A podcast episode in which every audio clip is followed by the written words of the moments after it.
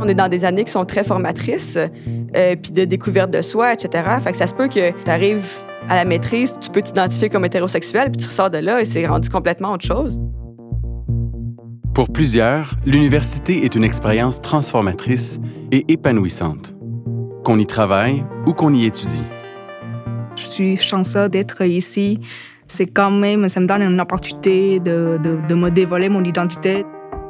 C'était la première fois où j'étais intègre et j'étais Simon partout qui est le même.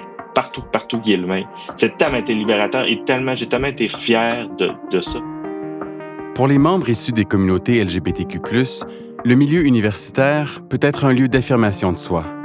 Mais pour y arriver, les universités doivent travailler à créer le milieu de vie le plus accueillant et le plus inclusif possible.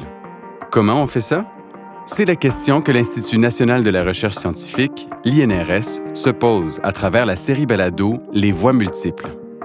On ne demande pas forcément euh, la Lune, hein. on demande juste que bah, s'il y a besoin des précautions, des choses en place, bah, que ça soit fait. quoi.